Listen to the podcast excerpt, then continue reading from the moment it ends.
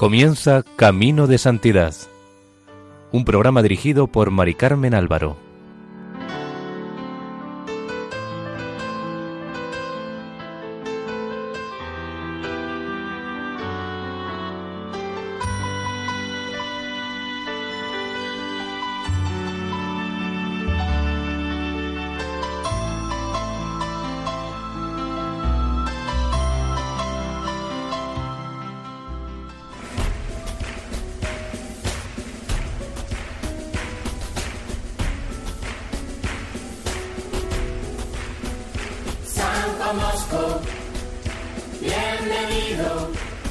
Sean bienvenidos al programa Camino de Santidad, realizado por el equipo de Radio María en Castellón, Nuestra Señora del Lledó. Les invitamos a escuchar el sexto capítulo dedicado a la vida de San Juan Bosco.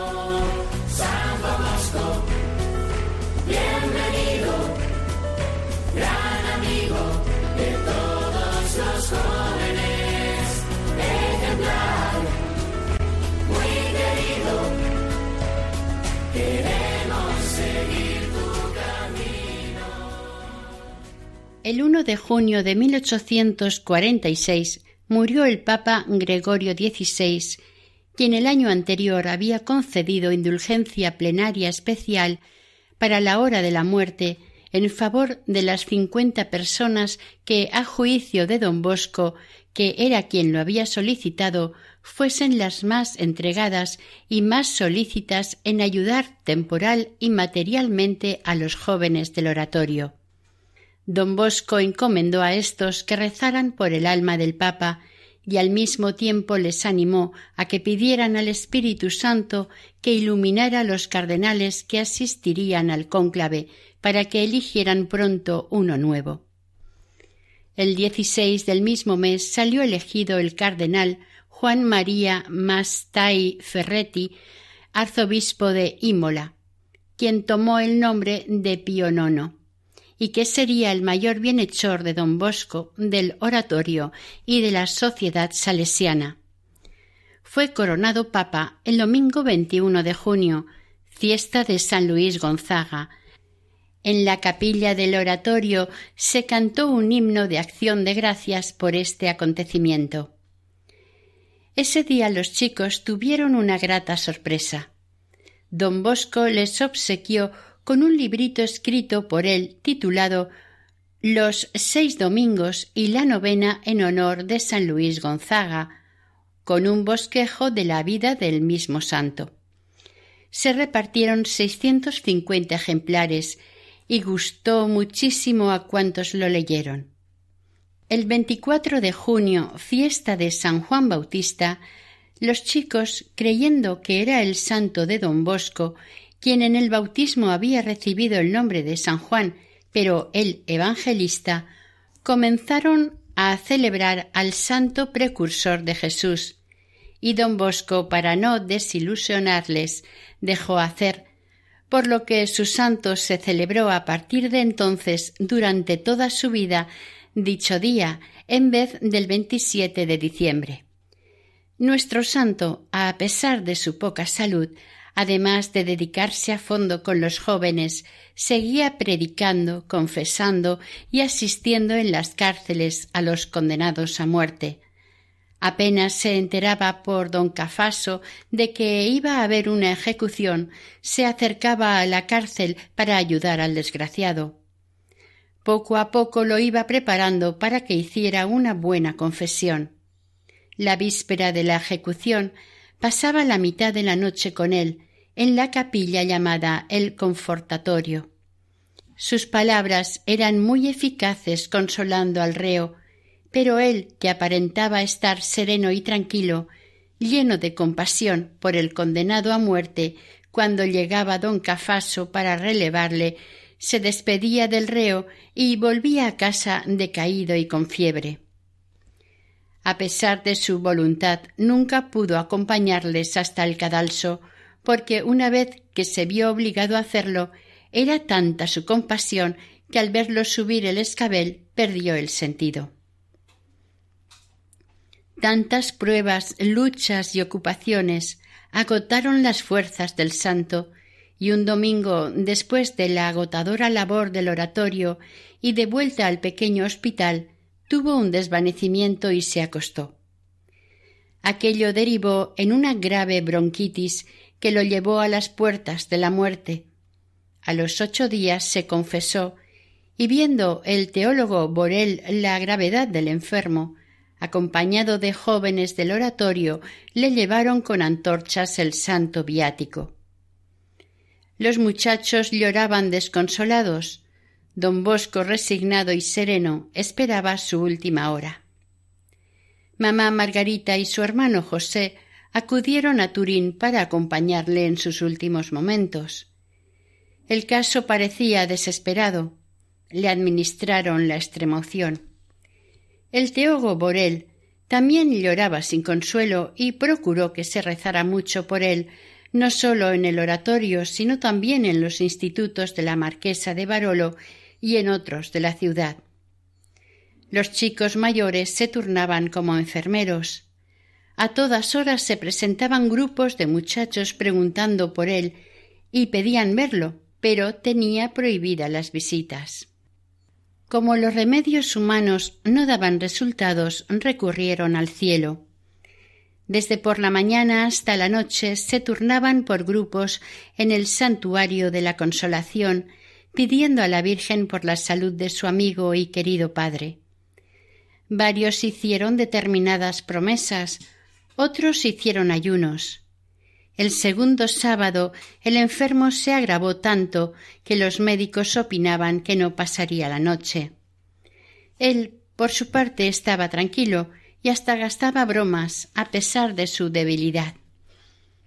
El teólogo Borel, que estaba cuidándolo, le pidió que rezara algo por su propia curación, pero él callaba. El teólogo añadió Ya sabe lo que nos enseña la Sagrada Escritura. En tu enfermedad ora al Señor y Él te curará. Don Bosco respondió Que Dios haga su voluntad. El teólogo Borel insistía, y el enfermo, con voz débil, para consolarlo, dijo Sí, Señor, si es de vuestro agrado, curadme y mentalmente, según contó después, añadió Si puedo hacer algún servicio a las almas, dignaos, Señor, por intercesión de vuestra Santísima Madre, devolverme la parte de mi salud que sea suficiente para no perjudicar el bien de mi alma. Al parecer, a todas las oraciones de los demás, y para que éstas fueran atendidas por el cielo, sólo faltaba la de don Bosco. Poco después el santo se durmió y cuando despertó estaba fuera de peligro. Esperando encontrarlo muerto, los doctores que lo visitaron al día siguiente, después de tomarle el pulso, le dijeron Querido don Bosco, vaya a dar gracias a la Virgen de la Consolación, que bien se lo merece. Es fácil imaginar la alegría que inundó a todos cuando se supo que don Bosco estaba fuera de peligro. Un domingo, después del mediodía, fue al oratorio. Aquella tarde el teólogo Borel habló sobre el milagro conseguido, animando a todos a poner siempre toda su confianza en María. Don Bosco quiso añadir unas palabras y entre otras cosas dijo Os agradezco las pruebas de amor que me habéis dado durante mi enfermedad y también las oraciones que habéis ofrecido por mi curación Estoy convencido de que Dios me ha concedido la vida por vuestras plegarias. Por eso mi gratitud me obliga a dedicarla toda a vosotros. Así prometo hacerlo mientras el Señor me tenga en la tierra, pero ayudadme también vosotros. Después se expuso el Santísimo Sacramento y se cantó un Te Deum en acción de gracias. Cuando don Bosco supo después las promesas o votos, algunos graves, hechos por unos cuantos chicos, se dio prisa en cambiarlos por cosas posibles y de más utilidad espiritual. La segunda semana de agosto, don Bosco, montado en un borriquillo, fue a reponerse a Castelnuovo. El teólogo Borel quedó a cargo del oratorio hasta su regreso. Allí permaneció tres meses, y aunque el arzobispo y sus amigos insistían en que se tomara un año de descanso para no recaer, una fuerza irrefrenable le impulsaba a volver. Cuando regresara a Turín, don Bosco debía alojarse en la casa de Pinardi, y comprendió que no podía estar solo, por lo que, después de orar y pedir consejo, se llevó a su madre con él. A ésta le costó un gran sacrificio dejar su casa, sus nietos y demás seres queridos, pero pensó que si Dios quería que fuera, estaba dispuesta a irse con su hijo. El viaje desde Castelnuovo hasta Turín lo hicieron a pie, descansando un poco en Chieri. La distancia es de casi treinta kilómetros. Cuando llegaron a la entrada de Turín, se encontraron con el teólogo Juan Bola, quien, al ver a don Bosco demacrado, cansado y polvoriento, y ser informado de dónde venía y a dónde iba, lleno de admiración y como no llevaba dinero encima, sacó del bolsillo el reloj y se lo dio, diciéndole Véndelo y compra lo que más necesites. Para el santo y su madre aquello fue una preciosa prueba de que la providencia velaba por ellos. Debía confiar en la Virgen. Era el 3 de noviembre de 1846. Para vivir los primeros días habían hecho llevar de casa un poco de vino, trigo, alubias, grano y cosas por el estilo, y para hacer frente a los primeros gastos habían vendido un pedazo de terreno y una viña. Mamá Margarita llevó consigo su ajuar de boda, que había conservado hasta entonces cuidadosamente. Algunos de sus vestidos sirvieron para hacer casullas. Con la ropa blanca, amitos, purificadores, roquetes, albas y manteles de altar. Todo lo hizo ella, y a partir de entonces empezó a tomar parte en los quehaceres del oratorio. También tenía unos anillos y un pequeño collar de oro, que pronto vendió para comprar galones y guarniciones para los ornamentos sagrados, según contó don Bosco más tarde. Si llegas a ser rico, no me verás le había dicho su madre, pero cuando lo vio sacrificarse por jóvenes tan extremadamente pobres, piadosa y llena de generosidad como era, le siguió. El sacrificio y la ofrenda de madre e hijo fue completa. Los muchachos, muchos de ellos huérfanos, comenzarían a llamarla mamá Margarita, y con ese nombre será recordada por la tradición salesiana. El domingo 8 de noviembre de 1846 fue un día de alegría indescriptible para los jóvenes del oratorio, quienes le hicieron una gran fiesta para celebrar su vuelta a Turín. Don Bosco, lleno de confianza en la divina providencia, empezó a perfeccionar su obra. Había llegado el momento de darle estabilidad. Para ello se necesitaba tener domicilio fijo, un reglamento y personal. Para tener un domicilio estable alquiló toda la finca de Pinardi e hizo reparar y completar el muro que cerraba la propiedad. Había algunos inconvenientes. Debido a contratos anteriores, no pudo conseguir la posesión inmediata de toda la finca. Además, en uno de los terrenos de al lado se refugiaban muchos pobres de toda clase, borrachos y blasfemos, que de cuando en cuando contaban chistes y decían palabras blasfemas que se oían desde la casa. Por otro, de los lados de la finca había una taberna, verdadero foco de inmoralidad y desórdenes, y a veces algún sinvergüenza se ponía delante de la puerta de la capilla, escandalizando durante la predicación y el catecismo. También, de vez en cuando, acudían a los terrenos colindantes jóvenes gamberros que iban allí solo a molestar. A todos estos graves desórdenes puso don Bosco muchos santos remedios con heroica paciencia y valor apostólico. En 1847 hizo un reglamento que es un modelo de pedagogía. Primero fue vivido y luego escrito.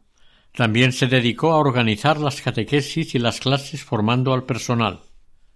Contaba con algunos sacerdotes y con la ayuda de algunos directores y jefes de institutos.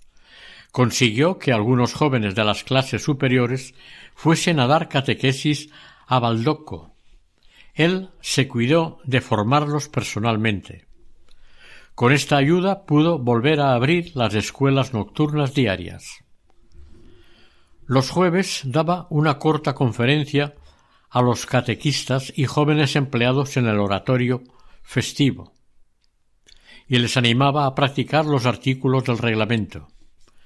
Les recomendaba que fueran muy ejemplares y cuidadosos en las prácticas de piedad que contaran ejemplos edificantes en los recreos y sobre todo que tuviesen mucha reverencia a los sacerdotes que les ayudaban en el oratorio, así como que le contaran a él si veían allí algo que no fuera correcto.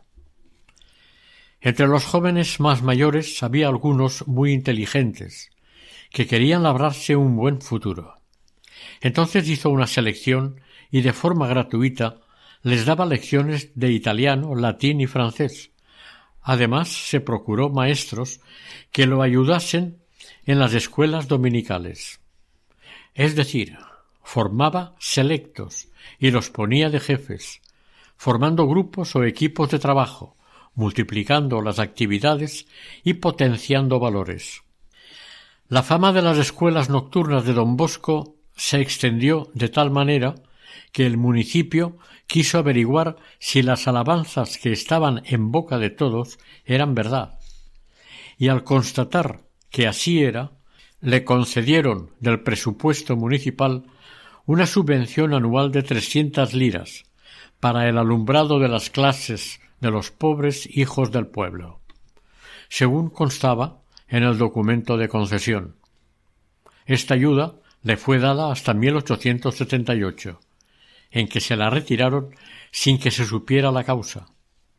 Además de la parte científica, también se daba canto y música.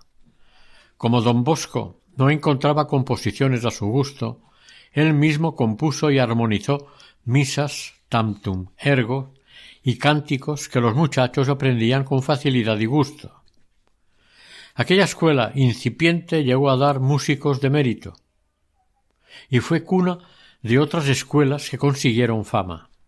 Por otra parte, la autoridad municipal de Turín le concedió a don Bosco un premio de mil liras por el ardor con que fomentaba la música. En medio de tantos trabajos, lo más maravilloso era su celo por la enseñanza de la doctrina cristiana, que era el fin principal de su obra.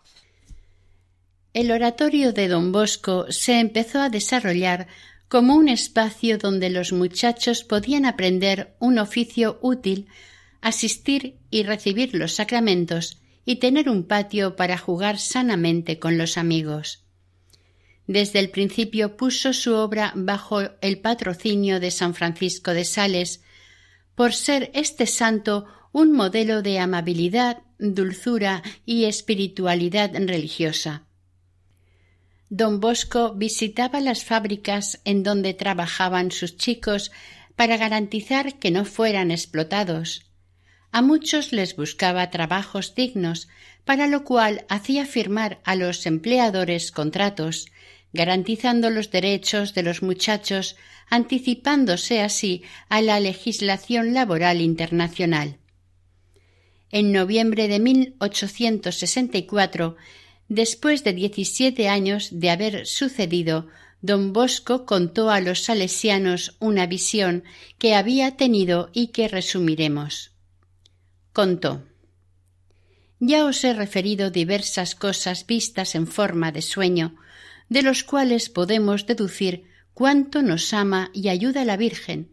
Pero puesto que nos encontramos solos y para que todos estemos seguros de que es la Virgen María la que desea nuestra sociedad salesiana, y a fin de que nos animemos a trabajar para la mayor gloria de Dios, os relataré no ya la descripción de un sueño, sino lo que la misma Santísima Madre se complació en mostrarme. Quiere que pongamos nuestra confianza en ella, os hablo con toda sinceridad. Pero deseo que todo cuanto voy a deciros nos salga más allá de casa o fuera del oratorio, a fin de no dar pretexto a críticas maliciosas. Resumiendo un poco, diremos que el sueño consistió en que se encontraba el santo en un jardín precioso, con el suelo todo cubierto de pétalos de rosas. Él, para no estropearlos, se descalzó, pero debajo de los pétalos estaba lleno de grandes espinas, por lo que tuvo que volverse a calzar.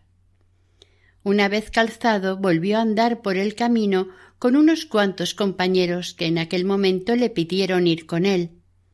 Mientras tanto, todos aquellos, y eran muchísimos que observaban cómo caminaba, decían Qué bien anda don Bosco, siempre sobre rosas. Qué tranquilo va, todo le sale bien. Pero cuando vieron que debajo había espinas, lo abandonaron pero otro grupo se le agregó y éstos recorrieron todo el camino y llegaron a otro jardín muy bonito. Estaban flacos, desgreñados y ensangrentados. Entonces se levantó un vientecillo fresco a cuyo soplo se curaron. Sopló un nuevo viento y como por encanto se encontró el santo rodeado de un buen número de jóvenes y clérigos coadjutores legos y aun de sacerdotes, que se pusieron a trabajar con él, guiando a la juventud.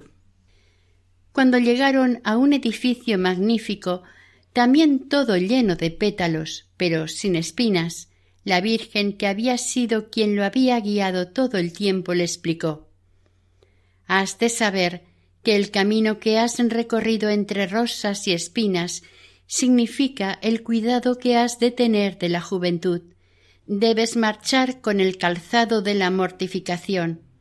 Las espinas sobre el suelo representan los afectos sensibles, las simpatías y antipatías humanas, que desvían al educador del verdadero fin, lo hieren, lo detienen en su misión y le impiden avanzar y recoger coronas para la vida eterna. Las rosas son el símbolo de la caridad ardiente que debe distinguirte a ti y a tus colaboradores. Las otras espinas significan los obstáculos, padecimientos y disgustos que os esperan. Pero no perdáis el ánimo. Con la caridad y la mortificación os sobrepondréis a todo y tendréis las rosas sin espinas. Nada más terminar de hablarle la Madre de Dios, se despertó el santo, encontrándose en su habitación.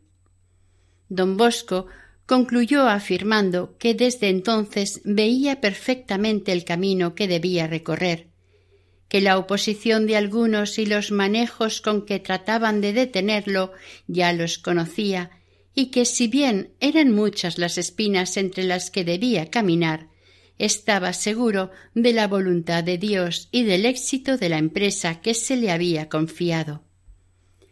En mayo de 1847, el santo, al percatarse de que bastantes muchachos no tenían dónde ir a pasar la noche y muchos de ellos la pasaban en la calle, con la ayuda de mamá Margarita, empezaron a pensar en un internado donde pudieran acogerlos en Baldoco. Hizo varios intentos de acoger a algunos, pero en un principio fracasó. Incluso algunos de ellos se fueron con la sábana y la manta que les habían dado a cada uno para pasar la noche. A principios de junio, cuando volvía un día el santo al oratorio, después de atender a un enfermo, encontró un niño de doce años llorando lágrima viva apoyado en un árbol. Sus padres habían muerto y estaba solo. Don Bosco se lo llevó a mamá Margarita. Lo acomodaron lo mejor que pudieron y como el chico tenía buena disposición, a los pocos días lo colocaron de dependiente en una tienda. Pronto consiguió una posición honrosa y se mantuvo siempre digno de don Bosco. Otro caso fue el de un muchacho jefe de una banda que al saber que uno de los suyos se había ido al oratorio y había abandonado la pandilla, se presentó en el oratorio con unos cuantos muchachos. Entró saltando la tapia y quienes lo vieron se lo llevaron a don Bosco, el cual le atendió con cariño. El chaval, que tenía quince años, se interesó por lo que veía y como quiera que estaba en la iglesia el teólogo Borel explicando una parábola de lobos y corderos aplicándola a los niños buenos y malos, le interesó y se quedó. Después cantaron las letanías y el tantum ergo, y como tenía buena voz se unió al canto. Desde aquel momento fue un asiduo oratoriano. Pero su padre era un rabioso anticlerical. Un día que despotricaba contra los sacerdotes y el mismo don Bosco, el chico salió en defensa de ellos, y enfadadísimo el hombre se lanzó sobre él. El chaval huyó y el padre lo persiguió con un cuchillo con dirección al oratorio. Como ya era casi de noche y la puerta estaba cerrada, el chaval se subió a una frondosa morera que estaba enfrente y se escondió entre sus ramas. El padre furioso amenazó a don Bosco de todas las maneras, pero no encontró al muchacho. Mamá Margarita, apenas se fue el hombre, salió con don Bosco a buscar al chico. Lo llamaron varias veces y como no respondía, el santo cogió una escalera y con gran cuidado subió al árbol. El chico estaba como muerto. Lo llamaban y no respondía. Lo tocó el santo y creyendo el chaval que era su padre, gritó como un desesperado. Trabajo le costó al santo convencerlo de que no. Lo llevaron a casa y mamá Margarita lo animó con sus cuidados. El muchacho llamó a la morera el árbol de la vida. Desde ese momento fue hijo del oratorio. Aprendió de encuadernador y música y aún cuidó de su padre, ayudándole en todo lo que pudo en su prematura vejez. Para don Bosco aquel árbol fue sagrado y ni siquiera en las ampliaciones del oratorio permitió que se tocara.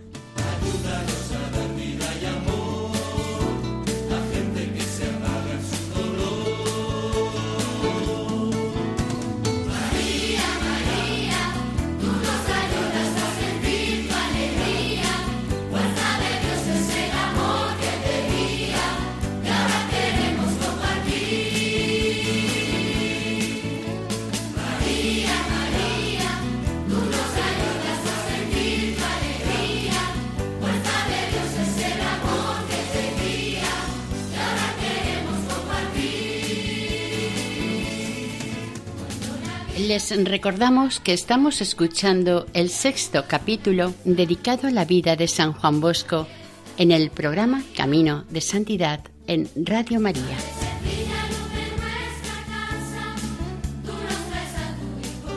La alimentación de don Bosco era tan escasa y tan pobre que aquellos de sus colegas que intentaron vivir con él no pudieron acostumbrarse a ella. Al mismo tiempo, como no tenía quien le pudiera prestar las necesarias ayudas para hacer la comida, servirla y demás, lo hacía él mismo, con la ayuda de su madre, incluso los servicios más humildes. Debido a la gran asistencia de muchachos al oratorio y habiendo muchos de una misma zona de Turín, decidió en 1847, con el permiso del arzobispo, abrir otro oratorio, al cual le dio el título de San Luis Gonzaga, patrono de la juventud. El nuevo oratorio no tardó en recibir maquinaciones y críticas, señal de que el Señor lo quería. Desde las primeras fiestas la afluencia de jóvenes fue espectacular. Él quería que los jóvenes se sintiesen suavemente y con fuerza atraídos al bien por el buen ejemplo, tanto testimonial como hablado de los compañeros. Para ello instituyó la Compañía de San Luis. Quería que San Luis Gonzaga fuera un ejemplo para ellos. El arzobispo aprobó su fundación el 12 de abril de 1847 y concedió a los congregantes cuarenta días de indulgencias, todas las veces que dijeran la jaculatoria Jesús mío, misericordia. También vio que hacía falta un devocionario adaptado a aquellos tiempos y publicó El joven cristiano, manual fácil y breve que en el mismo año alcanzó tres ediciones con un total de veinte mil ejemplares, llegando a todos los centros de educación, talleres y familias cristianas. Aquellos años eran complicados, con turbulencias políticas debido a la revolución industrial y a los movimientos de unificación de la península italiana, que estaba compuesta de varios reinos y un anticlericalismo creciente. Los revolucionarios, con el pretexto de la elección de Pío IX al pontificado, gritaban como locos Viva Pío IX, Monseñor Franconi y don Bosco comprendieron enseguida que bajo aquel exagerado entusiasmo se ocultaba algún plan de las sectas. Don Bosco aconsejó a sus chicos que no gritasen Viva Pío IX, sino Viva el Papa. Los sectarios alababan a la persona del Papa, pero no reverenciaban la dignidad de éste. El santo siempre se mantuvo alejado de toda manifestación política, lo cual le acarreó amenazas, pero él, con humildad y sencillez, dejaba decir y confiaba en Dios. No tardaron en llegar ataques salvajes contra algunas comunidades religiosas y en oírse gritos de muerte bajo las ventanas del Colegio de San Francisco de Asís y del mismo palacio de la Marquesa de Barolo. También entonces don Bosco corrió gravísimos peligros. De hecho, en la primavera de aquel año, un domingo después de mediodía, estaba éste explicando a los adultos la inmensa caridad de Jesús al hacerse hombre, padecer y morir por nosotros, cuando un delincuente, armado con un arcabuz, subió en los hombros de un cómplice, le apuntó y disparó. El tiro iba dirigido al corazón, pero gracias a Dios solamente desgarró la sotana sin hacerle ningún daño. Don Bosco no perdió la calma y tranquilizó a los jóvenes que estaban con él. Les dijo que había sido sólo una broma de mal gusto y terminó diciendo Mirad, me han roto la sotana y han estropeado el muro, pero volvamos a nuestro catecismo. Cuando terminó el catecismo cantó tranquilamente vísperas y después salió al patio con los muchachos, muchos de los cuales se apretaron contra él llorando. El asesino desapareció, pero don Bosco después de indagar con prudencia, supo que era un bandido que ya había cometido más delitos. Un día se lo encontró y le preguntó qué le había llevado a cometer aquel perverso atentado, y el asesino le respondió, titubeando, que casi ni lo sabía. Quería ver si el fusil hacía efecto contra la pared de su casa. Don Bosco le dijo Pobrecillo, te perdono de corazón y deseo ser amigo tuyo. El 19 de junio de 1848 se autorizó por edicto la libertad de cultos, con lo que judíos y valdenses comenzaron a ejercer públicamente los suyos. Los primeros en experimentar los resultados de esta libertad fueron don Bosco y el oratorio de San Luis, porque los valdenses se establecieron en un local cerca del oratorio. Primero intentaron atraerse a los jóvenes del oratorio, ofreciéndoles dinero, pero como no lo consiguieron, recurrieron a la violencia, y un domingo enviaron a una treintena de los suyos a apedrear el oratorio. Los jóvenes más mayores perdieron la paciencia y no pensando en el peligro salieron fuera, cogieron piedras, que abundaban por aquel llano, y empezaron a lanzarlas contra los provocadores, con tal ímpetu y puntería que en unos instantes los atacantes salieron huyendo. Durante varios meses, casi en cada fiesta, se repitió la escena, provocando en don Bosco y los suyos la tristeza y el dolor que es fácil de imaginar. Como ya había visto en sus sueños, no todo era un camino de rosas, y el santo, que no quería jamás entrar en política, tuvo que soportar cómo varios teólogos del oratorio de San Luis querían llevar a sus jóvenes con banderas y escarapelas por las calles de Turín y a fiestas de tipo político. Don Bosco no dio su permiso y por más que les hacía reflexionar, no consiguió que cedieran. Finalmente, aunque con dolor, los despidió. Entonces los despedidos se unieron para alejar de don Bosco a los jóvenes. Los visitaron en su casa, en las tiendas, y los esperaban en las calles que llevaban a los oratorios, consiguiendo que, sobre todo los mayores, dejaran de asistir al oratorio. El santo estaba triste y preocupado. Los sacerdotes y clérigos, uno detrás de otro, casi todos lo abandonaron. Pero no el teólogo Borel, quien siguió apoyándolo y ayudándolo en todo. Los sueños se iban cumpliendo, pero él permanecía tranquilo. Un niño le oyó exclamar Todos me dejan, pero Dios está conmigo. ¿A quién he de temer? La obra es suya, no mía. Él la llevará adelante. Los hechos le dieron la razón. Poco a poco, casi todos los jóvenes fueron volviendo, no sólo por el cariño que le tenían, sino porque pasado el primer momento, se dieron cuenta de con quién estaban tratando. Y aquellos que los habían metido en el embrollo, los habían abandonado por amor a la política.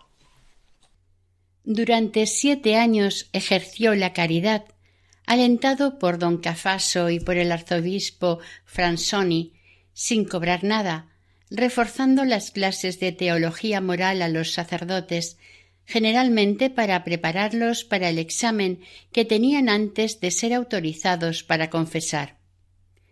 El vicario general apreciaba tanto su trabajo que la mayoría de las veces daba la patente para poder hacerlo sin examinar a todo el que don Bosco declaraba por escrito suficientemente preparado. Además de la formación, infundía a los sacerdotes todo el cariño que ardía en su corazón por el sacramento de la penitencia, animándolos a acudir al confesonario nada más les llamara algún penitente. Normalmente el santo estaba confesando dos o tres horas al día, pero en circunstancias especiales días y noches enteros, además de aprovechar cualquier ocasión que se le presentaba. Una tarde en Becky le asaltó un joven que amenazándolo con un arma le pidió dinero. Don Bosco lo reconoció, lo había catequizado y confesado en la cárcel de Turín, de la que había salido pocos días antes por su recomendación. El desgraciado apenas reconoció al santo se quedó apesadumbrado. Don Bosco le rogó que cambiara de vida y lo animó a confesarse allí mismo. Cuando terminó le regaló una medalla de la Inmaculada y el poco dinero que llevaba.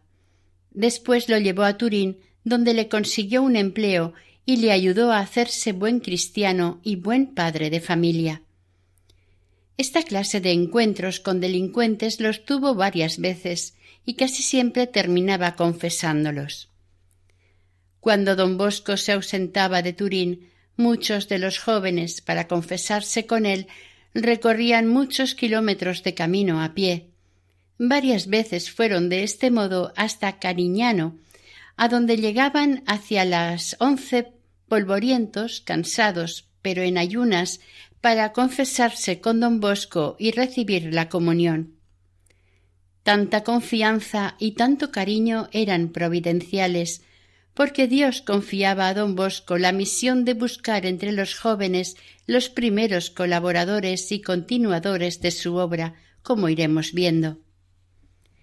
En 1849, ayudado del teólogo Volta, reunió en dos tandas de ejercicios espirituales a unos setenta jóvenes escogidos entre el centenar de los que frecuentaban el oratorio de Baldoco y el de la Puerta Nueva, y los fue estudiando separadamente para ver si alguno daba señales de vocación al sacerdocio.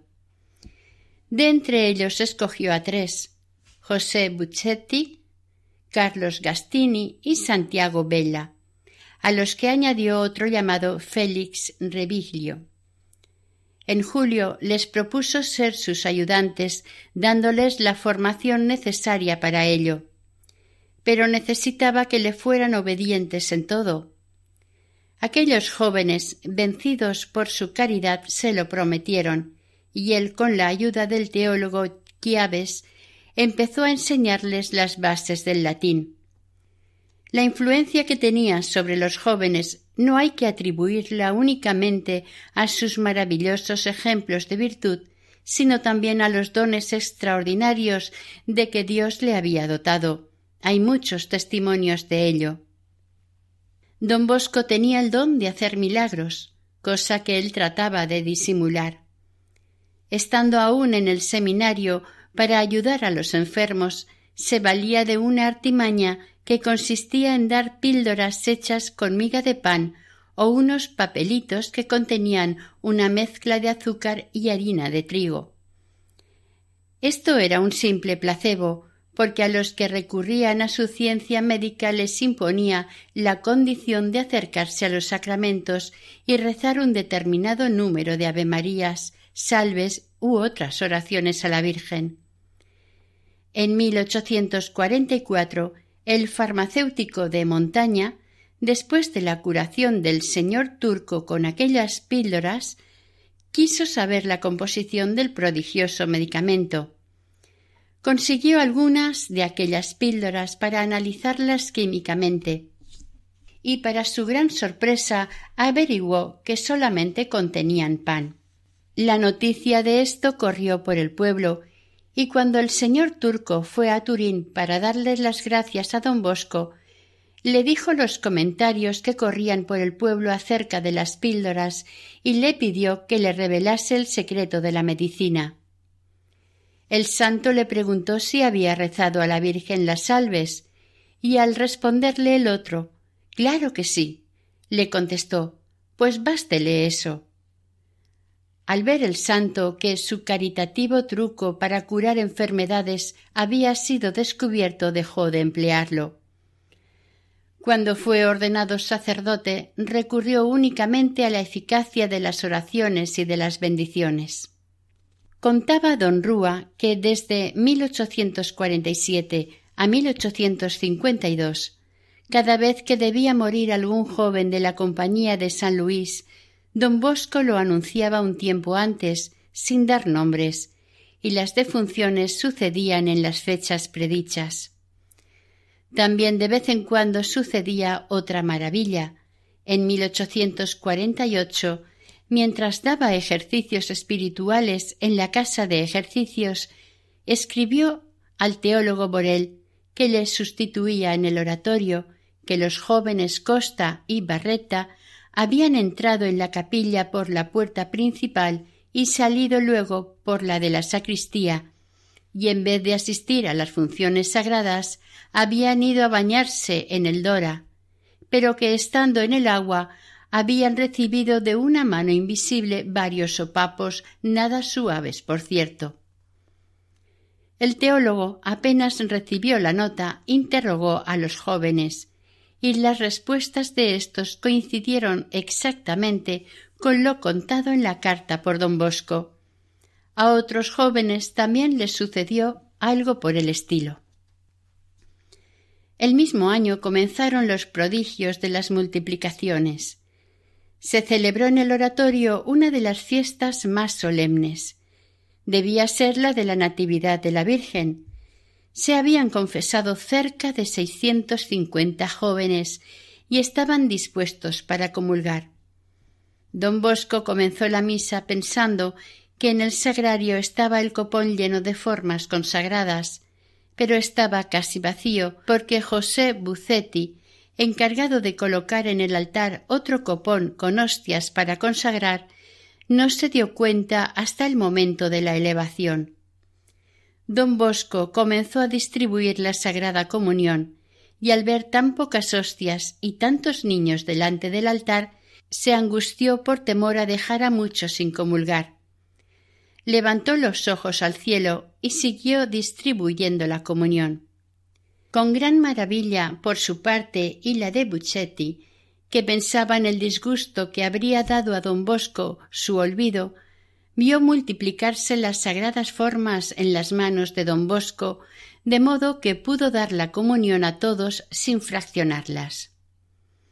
Cuando terminó la misa, Buccetti, fuera de sí por tal prodigio, contó a sus compañeros lo ocurrido, y les enseñó como prueba el copón que había preparado y olvidado en la sacristía.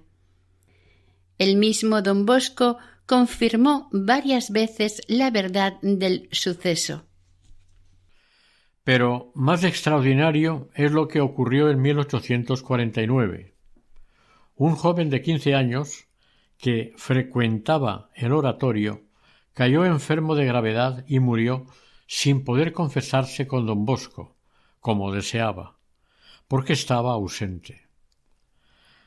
Apenas el santo supo que habían ido a buscarlo varias veces, se presentó en casa del chico y le dijeron que había muerto. Pidió verlo, que lo dejaran a solas con él. El cadáver estaba ya amortajado en una sábana cosida. Don Bosco se acercó pensando si habría hecho bien su última confesión y qué destino habría tenido su alma. Cuando la familia lo dejó solo con el cadáver, después de hacer una breve plegaria, bendijo y llamó por dos veces al joven en tono imperativo. Carlos, Carlos, levántate. Aquella voz el muerto comenzó a moverse, y don Bosco, con un fuerte tirón de las dos manos, descosió el sudario, para que el joven quedase libre, y le descubrió la cara.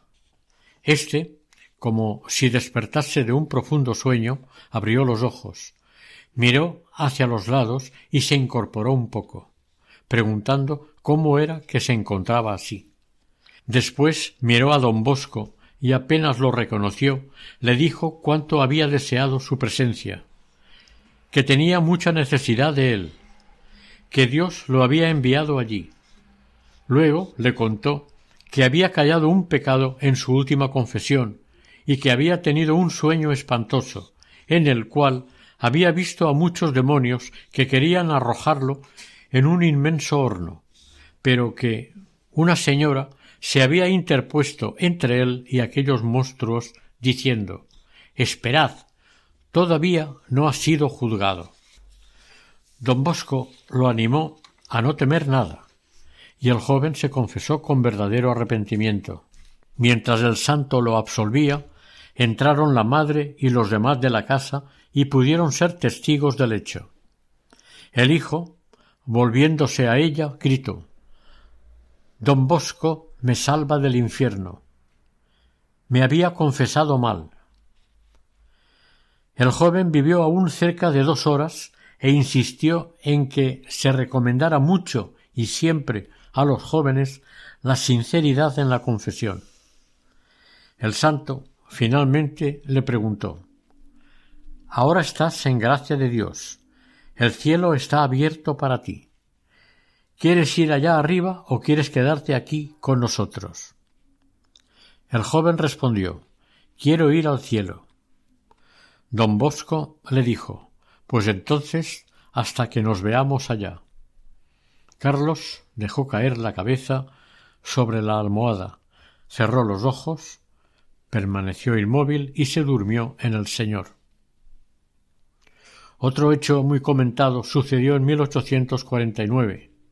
Un domingo después de todos los santos, don Bosco hizo ir a los jóvenes internos y externos del oratorio, que eran ya cerca de seiscientos cincuenta, a visitar el cementerio para rezar por los difuntos, y les prometió que cuando regresaran a Baldoco les obsequiaría con castañas.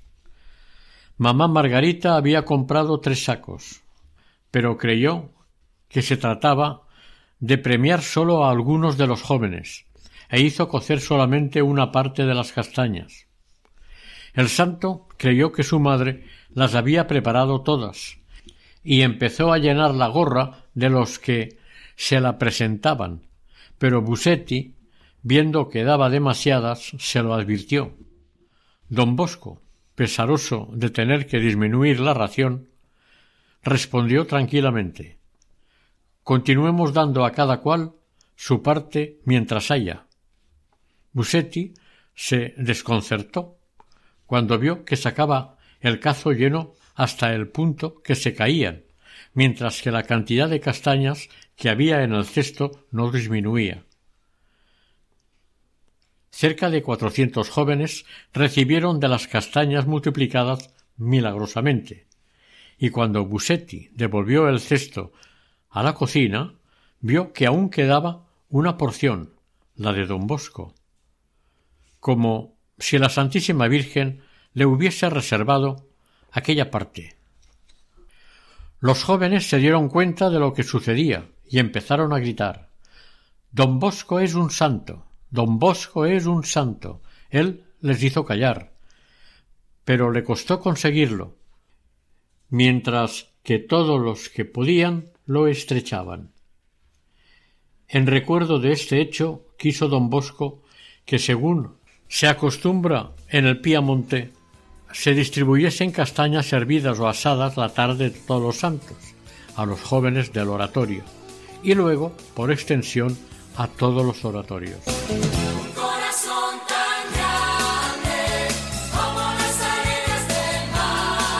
Oración. San Juan Bosco, Padre y Maestro de la Juventud. Tú que tanto trabajaste por la salvación de las almas, sé nuestro guía en buscar el bien de la nuestra y la salvación del prójimo. Ayúdanos a vencer las pasiones y el respeto humano.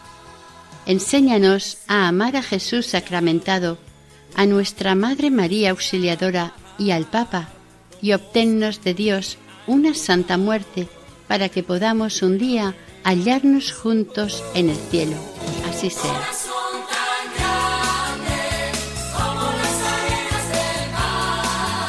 Terminamos el sexto capítulo dedicado a la vida de San Juan Bosco, dentro del programa Camino de Santidad, elaborado por el equipo de Radio María en Castellón de Nuestra Señora del Lledó. Para ponerse en contacto con nosotros pueden dirigirse a la siguiente dirección de correo electrónico camino de santidad arroba. Si desean adquirir el programa pueden solicitarlo al teléfono 91 822 80 10. También lo pueden escuchar e incluso descargar en la sección podcast de la web de Radio María. Deseamos que el Señor y la Virgen les bendiga.